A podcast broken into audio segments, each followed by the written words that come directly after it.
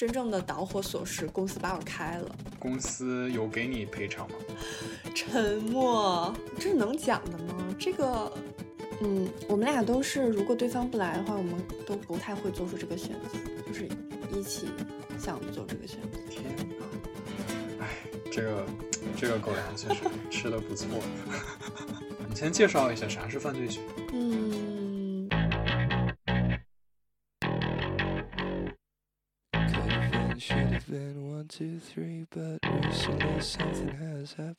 欢迎来到宇宙兄弟 Universe Bro，我是七夕。今天这位嘉宾是我最好的零零后朋友，也是我上份工作最后一位实习生。我们将第一次跨国远程录制。去年刚从北京电影学院毕业的他，被社会毒打了一阵，就突然告诉我要远渡重洋去墨尔本大学读犯罪学。他并不算长的人生轨迹，好像从来都不乏味，让我有种他想到哪儿就到哪儿的感觉。欢迎可冷酷可搞笑的妮妮同学。Hello，大家好，我是妮妮。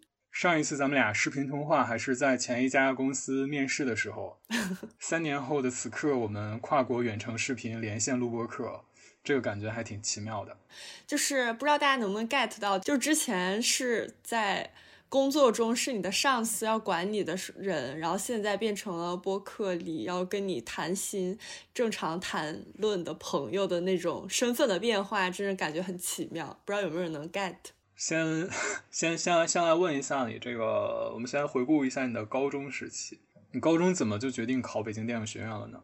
突然间就是莫名其妙的，非常坚定的我要做这件事儿，就很莫名其妙。然后我想说，这种感觉其实在我二十三岁以前的人生里面经常出现。我觉得目前来说已经出现过三次。第一次是，呃，高考；第二次是在疫情期间，我打算去山里面的一个，呃。民宿做义工，然后第三次就是我出国，就是这三次我都能很强烈的感觉到，在他们发生之前，我抓住了、感受到了那种感觉。哎呦，那你这大致的这几个如此重要的人生节点，我还都有所了解。我是什么样，你都知道的。你去北电上学之后，当时有什么理想吗？嗯，我现在来想，应该也不算是理想吧，只是说，嗯。就是大家把每个人塑造都太像了，就是这也是一个问题吧。就是在国内，就是大家每个人的步调都是一样的，就是每个人都非常像。那我进了北京电影学院的话，那我肯定我要干嘛？我肯定要留在影视行业工作，比较光鲜亮丽的工作，在娱娱乐圈之类的。大家就会觉得你考了哪个大学，你就要从事哪个工作，这就是大家正常的一个思维。就我觉得现在觉得不是什么理想吧，只是说按部就班的，我就得这样子。那你刚刚提到的，就是觉得电影行业的工作是光鲜亮丽的，那你那个时候想象的这个光鲜亮丽的电影工作是一个什么样子的？嗯，不知道，就可能像艺术家一样吧，就是每天做一些跟艺术相关的事儿，大家每天就聊跟艺术相关的事儿。那你就是在实习或者是工作的这个经历里面，有遇到过符合你这个想象跟预期的人吗？完全没有，因为我很理想主义啊。我就是如果到现实的话，我那理想主义泡沫全部幻灭了。北电同一届的同学目前的就业情况如何？就是跟其他大学一样，就是工作、出国读研。还有多少坚持在这个影视相关领域的？就一半儿吧。你之前的实习经历好像也挺精彩的，可以简单的总结跟评价一下吗？就是我大学四年都在实习，马不停蹄过。然后就先是做的是综艺剪辑综艺粗剪，后来嗯做过一些哦，做过一个选角导演，综艺选角导演，那个是个很很无聊的工作。然后后来就是。呃，电影营销，然后在腾讯待过，然后在导演工作室待过，然后后来正式工作的时候就拍广告了。你之前实习的某一个公司给你正式职位的话，你会后悔实习的时候离开吗？你都是主动离开的，对吧？对啊，不，不会啊，就不会后悔。对，完全不会，因为都挺螺丝钉的，我感觉。这也是你就是主动的自己去结束了每一段实习的原因，对吧？当时在大学的时候，只是不知道自己将来要干什么，所以当时我给自己大学的，呃，的任务就是在还是学生的时光里尽情体验所有你想做的工作，所有你想做的工种。其实每一个都是，就是我先做的剪辑，后来因为我每天对着电脑，我实在受不了，我想跟人讲话。后来跳的那个工作就是营销嘛，然后就可能跟人对接，然后后来我就也受不了了，我就想去大厂看看，然后就在腾讯待过，然后后来我就又受不了，就可能想去更有名的导演或者是地方待，然后我就去了那儿。大学到现在，各种工作经历还有实习兼职都算上，有哪一段你觉得是最快乐的一段经历？时间凝固了，沉默，真的沉默。对工作不会有快乐啊，我觉得。你毕业之后做过时间最久的正式工作是什么呀？就是拍广告。你做了多长时间？一年吧，我感觉。你当时具体负责哪些工作？挺杂的吧，我感觉就是螺丝钉，人哪里缺我我就去哪儿，后期缺我我去后期，前期执行缺我我去执行。你怎么结束的这份工作呢？就是公司没钱养我们这个部门，然后把我们这个部门就是解散了，然后就把我开了。公司有给你赔偿吗？沉默，这能讲的吗？这个，因为你知道这个行业就是很不规范嘛，所以你就别指望得到什么。但是你入职之前肯定是会签约嘛？那你签约的话，上面如果要是。有相关的条文的话，那肯定就有法律生效呀。我不知道啊，你觉得一个刚毕业的人，我完全不懂，我是个法盲，我真是我连那个那个合同我都不看。那就可以理解成就是没有给到赔偿。嗯，差不多吧，差不多吧。我不知道正常是要怎么样，反正我只知道我当时跟那个领导关系挺好的，就他怎么说我就只能就是这么做呗。这个工作经历有什么收获或者想说的话吗？毕竟作为我的第一份正式工作，人家给这个机会，其实还是要说感谢。但是就是还是因为太年轻了，什么都不懂，然后也不知道这个社会是什么样的，就是社会的很多条条例。我觉得我刚工作的时候，我连那个什么五险一金我都不知道是干嘛，我不知道为什么每个月从我的工资里扣扣掉这么多钱，然后我的钱到底去哪儿了？嗯，挺白痴的吧，就跟个小白一样。所以你就开始想要学犯罪学这个专业，这倒没关系吧？那你为啥突然就远赴墨尔本大学读了这么一个犯罪学专业呢？嗯，它有它分好几个层级，就比如说我读这个专业是因为我不想再读呃跟艺术相关、跟电影相关的专业了，我想要跨一个专业，然后我想跨一个人文社科，这样将来如果。怎么样了？它还能跟电影好结合？因为我觉得，就是我四年跟这类人接触的太久了，就我有一点知道他们大概是什么样的人了，所以我现在急需一些新鲜的人和事儿，需要看看外面的东西，就觉得可感觉这个有点像围城，就是我我想出去看一下，就我觉得不能大家，尤其是。比如说搞创作，大家非常需要一些生活的经验去搞创作，就大家不能自顾自的自娱自乐，就是一圈人自己闷头玩儿。所以我觉得得出去。然后关于在墨尔本这件事儿，呃，怎么说？可能也是有亲密关系的原因吧。嗯啊，行，那我们这个后边再展开说。你先介绍一下啥是犯罪学。嗯，它其实是一个社会学的分支。其实它目标其实是想要呃探索，就是从罪犯的角度去探索，从罪犯的身上获得一些东西。比如说通过研究罪犯，然后让大家更知道就是他们为什么要犯罪，以此而减少犯罪率。但其实我现在只上了就不几门课吧，而且。就很多选修课，就是你可以自己随便选的那种，反正学的挺杂的吧，就是人文社科。嗯，你先说说这不几门课都是什么？现在我有一个自己选的一门课是关于亚洲历史、犯罪和记忆，大概应该是这么翻译吧。他课讲的其实挺敏感的，因为是跟历史相关。我个人。就就是简单讲讲，它其实会讲一些在全球范围内发生的一些暴力历史事件，然后导致的双方的记忆不太一样。就比如说中国和日本，或者是嗯，就就是一些或者中国一些不能说的那个时期，就是它算是一个暴力历史事件，然后导致使两拨人对这个事件的记忆不太一样，就是他会研究全世界范围内这些事件。你们这个学科毕业后的对口工作是什么？人文社科，我觉得就没有对口工作吧。我觉得问现在任何一个人文社科，他都没办法回答他的对口工作吧。但是就只能说，你就硬着头皮找，你应该也许能找到一些差不多相关的工作吧。比如说什么，如果你是澳洲护照的话，你可能可以进什么政府工作，或者是就是那个监狱之类的吧。我不知道。妮妮说：“这个描述这个工作的时候，脸上整个一个苦瓜表情。因为这个问题，我们自己就是我的同学们也在研究，就是很多同有一个同学现在想退学了，因为他觉得就是没有对口工作。一但是我觉得你学人文社科，你就要接受这件事儿。如果你就是想以工作为目的的话，你完全可以去学一个什么商科，比如说一些什么呃市场营销什么，就是万金油的工作。是的，是的。”我就是这么选的。我来读一下我查的这个资料哈。墨尔本大学犯罪学硕士项目利用国际犯罪和司法恐怖主义刑事司法研究和评估，以及犯罪学理论与实践等核心课程，拓宽学生的知识。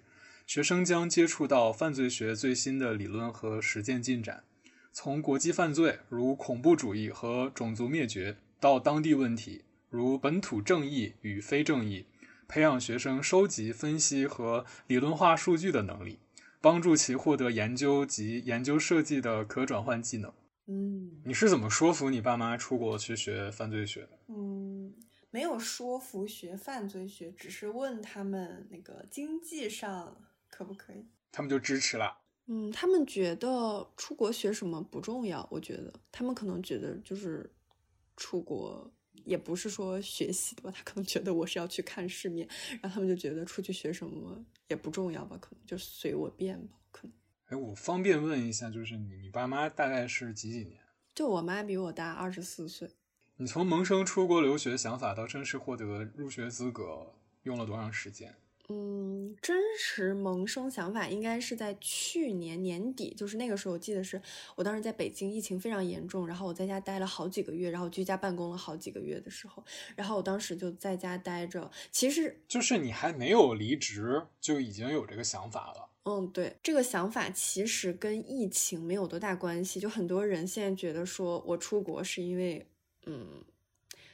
疫情或者是国家的问题，但我跟这个完全没有任何关系。我觉得那个时候我可能就是太闲了，就每天都在家待着，然后一点事儿都没有，也没有工作。然后我干嘛？我总得自己找点事儿干吧。然后我就莫名其妙就开始研究各个国家的那种移民政策，然后我就开始研究留学什么的。然后我就研究了几个月，我觉得啊这条路好像是行得通，还挺有意思的。然后真正的。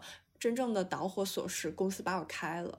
我觉得我尽心尽力工作，从大一就开始实习，我为这个社会尽心尽力的卖命，然后我换来的居然是我刚毕业第一年，这个这个经济这个市场他把我开，他不要我了。我觉得他不配得到我。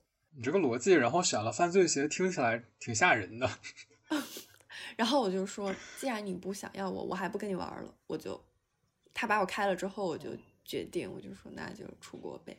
那你决定之后，到你正式去，在这个期间，你都具体做了哪些准备啊？你分享一下具体步骤呗。就是定学校、定专业，然后嗯交申请，然后考雅思，然后嗯找一个中介吧，就是按照他的要求一步步来就可以了。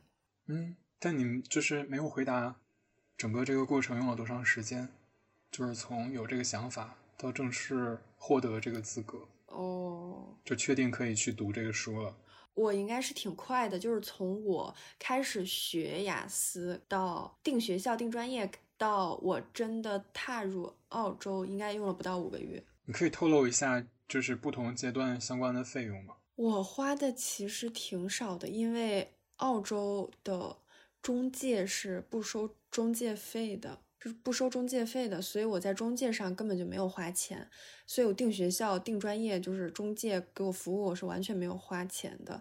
然后再就是考考雅思，几千五千块钱，然后嗯，交一些什么申请费、报名费，乱七八糟，可能也就两千，然后交剩剩下就是学费啊什么的，机票、住宿这些了吧。学费这个我也查了一下，你看我说的对不对啊？你这个学学费，呃，那个网站上上面写的是入学时间二月或七月，两年时长，项目学费是四万两千零五十澳元一年，折合人民币就是大概二十万人民币一年。嗯嗯，对对对，大概有一个了解。你雅思也没有上课是吗？你自己学的是吗？对，是的。厉害呀！你看。这行动力啊，就是从这要求是六点五分以上，对吧？对，是的。五个月啊，从想到去用了五个月。我想说一下，就是因为因为我当时我们做那个刺杀小说家，你记得吧？然后他当时那个宣传语是“只要相信就能实现”。我对这句话的感受颇深，因为就是相信这件事儿呢，是我一直都在。在生活中想要去，就我想要找到那个什么叫相信，就似乎我应该找到了相信，我的人生就会很顺。但是我觉得，我从我短短二十三岁的人生经历中，感觉那种相信的状态，不是说我自己跟自己说，我比如说我一定要。雅思考过，或我一定要高考考一个好成绩。就是当你真的在相信的时候，其实你是意识不到你自己已经在相信。就它是一个很自然的过程，就是你可能会有一个目标，然后你很自然、很快的去抓那个目标。我觉得这个过程就是相信。如果你有那种自己说服自己说啊，我相信我一定能高考考好成绩，因为现在那个，呃。叫什么？跟宇宙下订单，就是好像有一些玄学，就是在讲这些，就是说要让你说哦，我相信我能考一个好成绩，然后让你跟宇宙下订单。我觉得这个都不是相信，我觉得真正的相信是你根本意识不到你自己在相信。我觉得我的人生比较顺的那些阶段，我都我觉得我都是在相信的路上，但是我可能自己在做的过程中，我没有意识到我很相信我的这个目标。你这个直接是属于 callback 了，刚刚问的那个为什么要去读犯罪学这个专业，我感觉差不多。所以你现在是过去三个月了，对吧？对，是的。你刚到澳大利亚的时候是怎么一步一步安顿下来的呀？这个我男朋友先在这边，我可能有一点偷懒了，就是我来的时候可能房子就找好了什么的，但是房子里面也没有家具，然后家具也是我们一点一点买的。所以你男朋友是陪着你一起去墨尔本读书了？是吗？对，因为当时我们一起在北京，就是想着要走就一起走嘛，就每个人都得找一个小目标。嗯，哇哦，今天这感觉遇到狗粮了。这个有有撒花撒糖环节，没有没有，已经准备好瓜子儿和小板凳了。没有没有没有。所以你男朋友是也是学这个专业的吗？那他就是在决定。去跟你一起墨去墨尔本大学读书之前，他是一个什么样的一个状态呢？他也是电影行业的嘛，然后他当时是在国内的一家做比较大的做电影视效公司的呃一家公司做后期制片，然后当时我觉得他就是太累了，就是当时很夸张，他每天早上九点。可能就到公司开早会，然后到晚上十二点才回家。就有的时候好几周我们俩都见不上面啊，没有几周这么夸张，可能也就一周吧，我们俩都见不上面的那种。就是工作压力有一点大，然后再加上他们做的是国外的项目，漫威的项目，然后他们跟那个漫威的那边人开会，还有时差，在美国还有那种时差，所以他得换一个环境。像你刚刚讲他。进入到一个可能涉及到跟国外来去对接的一个大的影视制作这样的一个行业领域里面，他是属于刚进到这个行业，还是说已经做了几年了？哦，刚进到这个行业。那他是属于主动从上一家公司自己辞职了？是的。所以他那他辞职是跟你是跟决定陪你一起来读书是有关系的吗？嗯，我们俩都是，如果对方不来的话，我们都不太会做出这个选择。就是一起想做这个选择。天呐，哎，这个这个狗粮确实 吃的不错。他也在读犯罪学吗？没有，他可能目标就是想拿那个绿卡吧，所以他就在读一个可以拿绿卡的专业。嗯，可以透露一下吗？幼教。幼教啊，是嗯，也是在墨尔本大学是吗？啊，不是，是在一个拿绿卡比较快捷的一个学校。所以，那就是他具体。前面就是帮你做哪些安排，咋安排的，你也是不知道的吗？还是说就是每一步你是清楚的，然后可以跟大家分享一下？这个我觉得大家如果有这个想法，然后想获取一些资讯的话，就是大家一定要学会自我获取资讯。就比如说善用于什么小红书啊这种，搜一搜，看很多博主分享，就是找房子吧。所以就是你男朋友是通过像小红书这样的工具。然后来去看相关的攻略，然后来帮你来哦来做这些事情、工作跟安排什么。嗯，怎么说呢？他本科就在澳洲读的，在墨尔本读的，所以他对这儿一切都很熟悉。然后我们当时决定跟呃一对室友合租，然后那个室友也是嗯他的好朋友。然后你对他帮你安排这些事情的表现满意吗？满意啊！有人帮我安排，我还能说什么？不满意也得跪着说满意，好吗？那倒也不用那么勉强，对吧？嗯，然后你来分享一下他在澳大利亚做了哪些让你印象中感觉很满意的事儿呗？我们磕一磕，也学习学习。挺多的吧，因为就是他比我先开学了几个月，所以他就先来了。然后来了之后，他现在在我对面，我看着他脸没法说说出这个问题就跨过，我看着他的脸没法讲。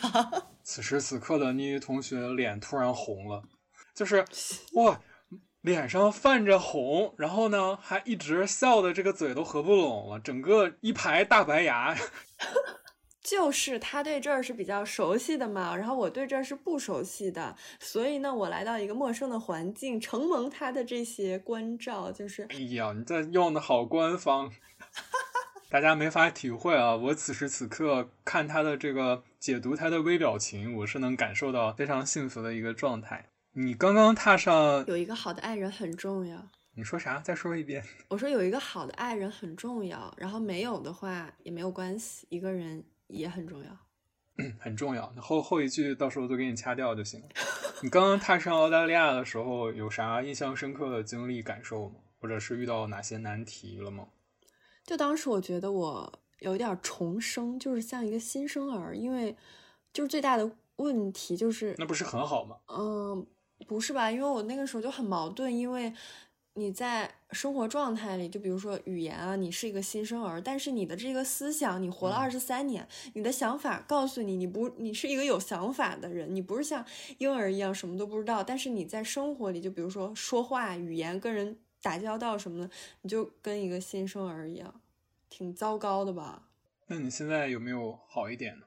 当时感觉都不太敢跟人说话，就是买东西什么的，就很明显，就是我都无法跟别人对视，因为我觉得跟别人一对视，但他又跟我讲话了，我很害怕。我一般都是低着低着头走路。现在感觉能敢跟人对视了吧？你的英语是不是进步飞速？我觉得也不算吧，就是一些日常用语。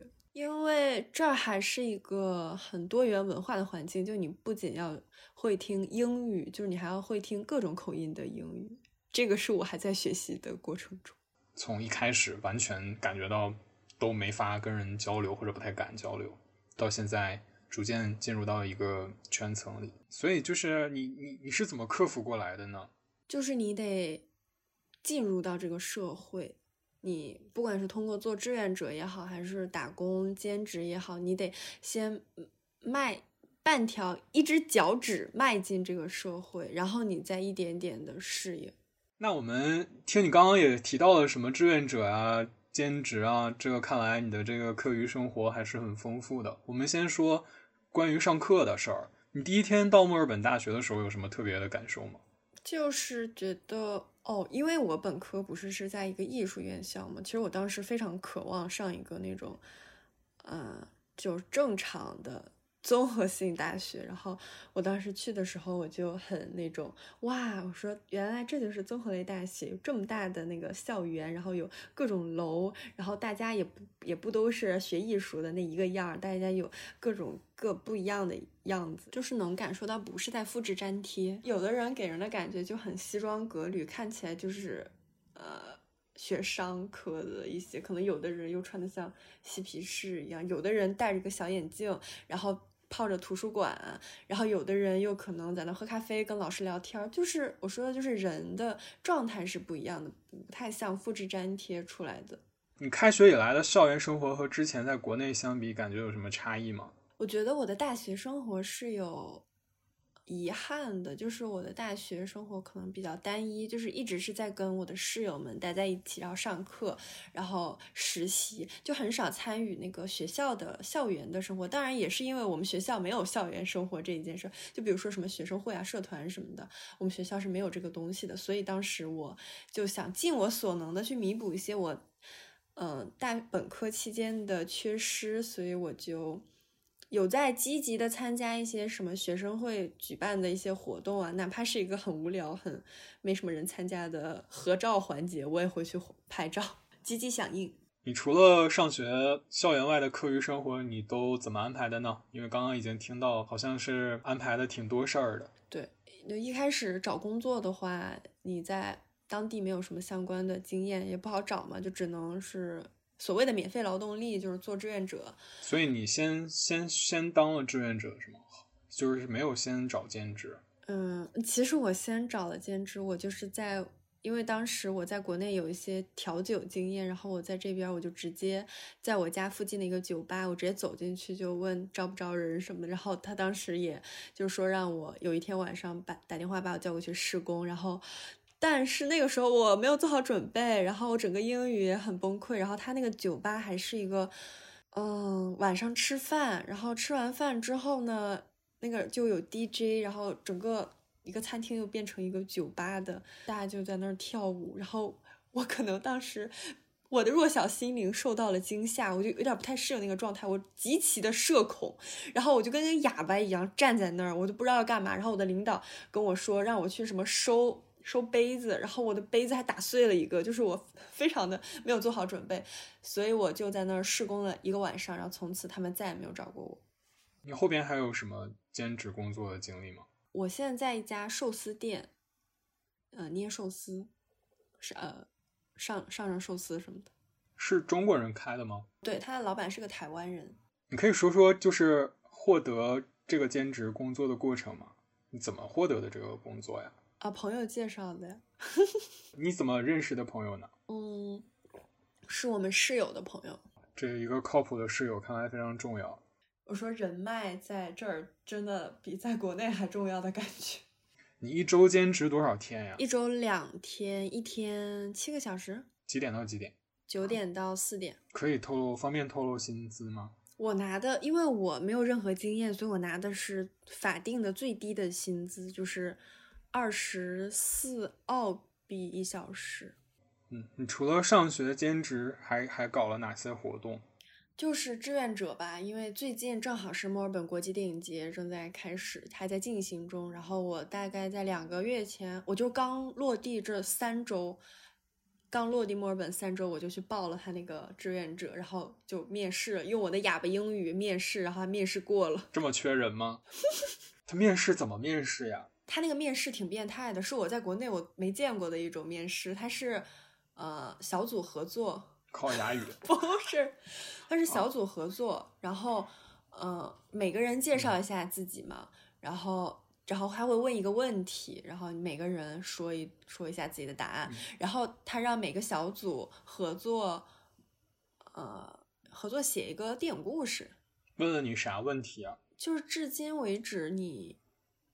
就是印象最深的一份工作，多长的剧本？不是，就是写个大纲，嗯，就大概讲讲。那你就是在这个志愿者工作具体干啥呢？开始了吗？呃，已经快结束了。是从几号到几号呀？八号到二十号，三号到二十号，八月三到八月二十。过程当中都干啥了呀？就是志愿者工作，帮大家扫扫票啊，然后帮大家引导一下坐哪儿啊什么的。然后没有 Q&A 的话，就引导完大家，然后我就可以坐着看电影了，然后就结束了，没了。你有看到什么跟大家可以分享一下的片子吗？嗯，我明天会去看那个《燃冬》。哦，你明天去看《燃冬》是吗？对，是的。我应该明天找你录播课呀。因为他当时这个电影节有几个中文片嘛，我当时本来想所有中文片都给看了，但是好多时间就没不太行。很多来看的都是爷爷奶奶，大概什么年龄段的爷爷奶奶？应该六七十了吧，互相搀扶着的那种。然后他们有，因为现在都是那个电子票嘛，然后嗯，有的很多爷爷奶奶都会把他的那个页面给打印出来，因为可能怕到时候手机可能找不到他那个票，他会拿一张纸，然后让我扫那个纸上的二维码验票，然后他们就提前打印出来，自己打印啊？对，是的。哦。然后听起来还很有仪式感。嗯，然后他们很多人就是呃。看电影前会给自己点一杯什么红酒啊，或白葡萄酒，就这样端着这个酒杯，然后就进来就坐下，然后坐下之后，因为我是志愿者，我在最上面，我可以就是纵观看到大家，然后很多人就是都在看书，可能就是爷爷奶奶那辈儿吧，然后很多人都在看书，整个那个氛围就非常的古典。然后因为再加上它很多电影其实不是在影院，它大，我个人感觉是在一个很欧式的那种剧院，是吗？对，很像剧院一样的那种，有很多那种罗马型的雕塑那种，嗯，然后大家在那儿，这个这这只手端着葡萄酒，这只手翻着纸质书，开始之后就看看完之后结束了就是鼓掌，然后再大家再撤退。一场大概是有多少个观众呀？嗯，看每个影院不太一样吧，嗯，大致呢？就大致可能分成什么样规模？我剪过最多的。电影院的人数是五百多个人，大概什么一个上座率啊？都挺满的吧，百分之八十我感觉。哦，那就是四百人啊，大概有四百多人，然后里边又有很多是爷爷奶奶这个年龄段的观众，然后端着红酒边喝边看，哇，这个场景听起来令人很向往。行，咱这电影节就说到这儿，咱拉回来啊。你在当地有交到新朋友吗？嗯，我自己。交的，反正是见过很多新的人，但是算朋友，我自己倒不太算吧。很多还没达到朋友是吧？嗯，对，很多我觉得算朋友的都是呃，比如说我室友的好朋友啊，或者是男朋友的好朋友。嗯，就是认识了，但是还没成为你的朋友。嗯，那就祝你早点有自己喜欢的朋友，像仓姐这样的朋友，能在澳大利亚出现一个。对于在澳大利亚留学期间，你有设立一些想要完成的目标吗？就是多去一些不同国家走走生活吧，就是看看世界吧。嗯，我更希望的是，就不太想像旅游走马观花那样子，就我更希望的是静下心来，在一个地方生活。就因为如果你去旅游和生活，甚至学习和工作，你的那个感觉都是非常差非常多。我更希望的是，我能获得一些真实的感受，而不是旅游获得的感受都是假、虚假的。就是你有可能换一个国家，然后在那儿做一份工作，边工作边生活，感受那儿的文化。是的，是的。哇，这个想法还是在我现在的这个年龄跟状态听起来还是很奢侈啊。嗯，你犯罪学毕业之后有什么打算吗？没有，现在没有任何打算。就感觉你从高考到现在，每一次选择都不算太主流。你身为零零后，会觉得自己一直在和主流背道而驰吗？就是不太知道，就是这个主流是是指什么呀？就是就我做的每一个选择，就是我就是想这么做的，就是我我我以为我已经是主流了，就是可能大家每个人定义主流不太一样吧。就我我以为我已经是主流了。你刚刚除了志愿者。你应该还有一个事儿吧，挺大一个事儿，你快说说。学校有那种中文话剧社嘛，然后呃，明年他们要演的剧目是《青蛇》，就要翻翻演一下《青蛇》。然后呢，非常巧，就是我，嗯，大二的时候我上表演课嘛，然后当时是呃我上表演课，然后表演课到期末的时候，大家要排一个小剧，就是那种汇演的形式嘛。然后正好我们组选的就是青蛇，然后我当时就饰演青蛇里面的那个白蛇，嗯，白素贞。然后呢，就是因为疫情，因为我大二的时候是疫情刚刚开始的时候，所以我到时候我最终期末的时候我就没有演成，没有演成。然后当我在这儿看到，发现他们明年要重新拍。你在北电的时候，那个角色是白素贞。对，是的。然后当我来到这儿之后，我发现他们要重。他们明年要演这个青蛇的时候，我就义不容辞的，我不管咱们配不配，我们先申请上。然后我就申请了白蛇这个角色，然后结果呢，就在 前段时间就导演就说，嗯，就让我来演这个角色，所以我就很开心。我觉得我现在在重新过我的大二的生活，我觉得，呃，我没有大二没有演成的这个期末汇演，我明年要进行我的大二期末汇演。此时的妮妮快乐的一直在摇头晃脑，到时候会有什么现场图片、视频什么的吗？应该会有，因为我们到时候要演两三场。你们什么时候演啊？明年，明年二三月、三四月吧。日程排的非常满啊！啊，非常满。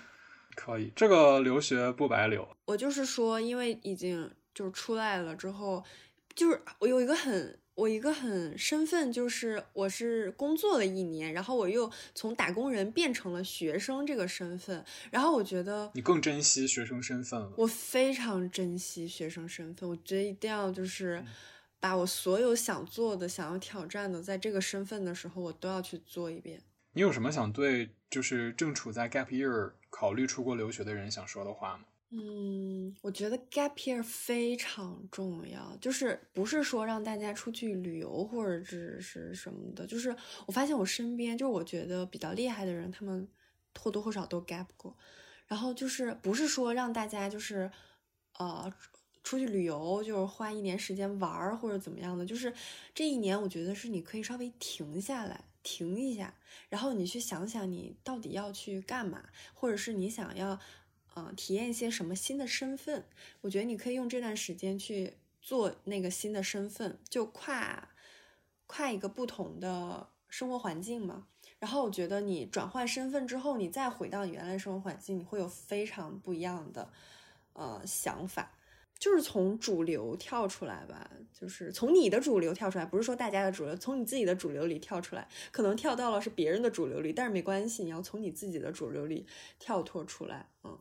非常支持，非常支持大家 gap，然后也很支持大家出国，嗯，然后其实其实就是，嗯，在我寿司店一起打工的，嗯，他们大部分都是台湾人，然后其实很多人都是有那个打工度假签证，就是这个签证是澳洲。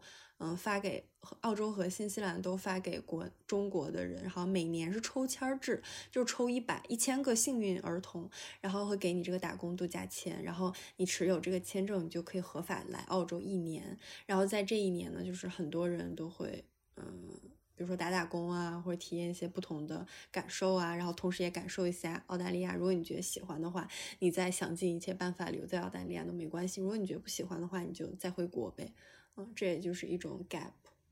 非常感谢，非常感谢妮妮在如此充实和繁忙的日程中，仍抽出时间来跟我们在这儿聊天儿和分享她的故事。不客气，还是要祝福一下你哦，祝福妮妮在澳大利亚一切顺利，一直能保持健康快乐。祝你的话剧演出成功，祝有情人天长地久，也祝每个人都能快意人生。